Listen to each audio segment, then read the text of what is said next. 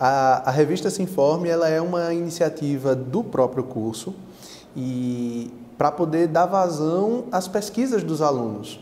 E a ideia dela é que a gente tenha um canal natural para que a produção científica dos alunos sejam escoadas, que a gente consiga dar publicação para isso.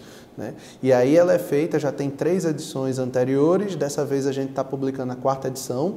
Essa quarta edição está com o compilado de. com compilado não, com todos os é, artigos que foram aceitos nos últimos quatro anos de, de chamada aberta.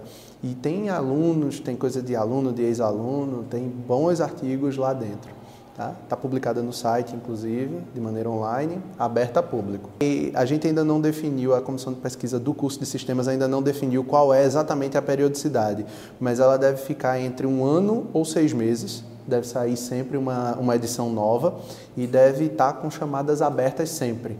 Então a gente vai estar organizando as chamadas para que fique a, a, chamada por artigos cada vez mais divulgada, para que todos os alunos possam, sempre que tiverem um trabalho, publicar lá.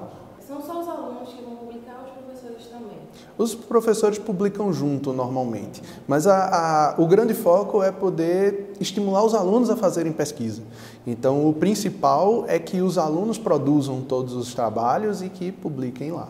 O objetivo maior da revista é realmente esse, é fazer o, o, despertar nos alunos desse, desse eixo da universidade. Né? A universidade tem três eixos, toda universidade ela tem três eixos. É o ensino, a pesquisa e a extensão. E o ensino a gente vê aqui na sala de aula, nas aulas, na graduação, na pós-graduação.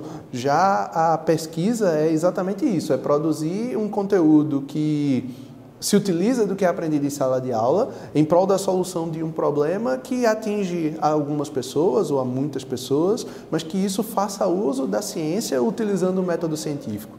Então, essa aplicação que a gente aprende na disciplina de metodologia científica, que a gente aplica nos trabalhos mais científicos, ela tem um caminho com a revista para ser publicado, divulgado, para virar um valor para o currículo do, do aluno e, para o caso também, do professor.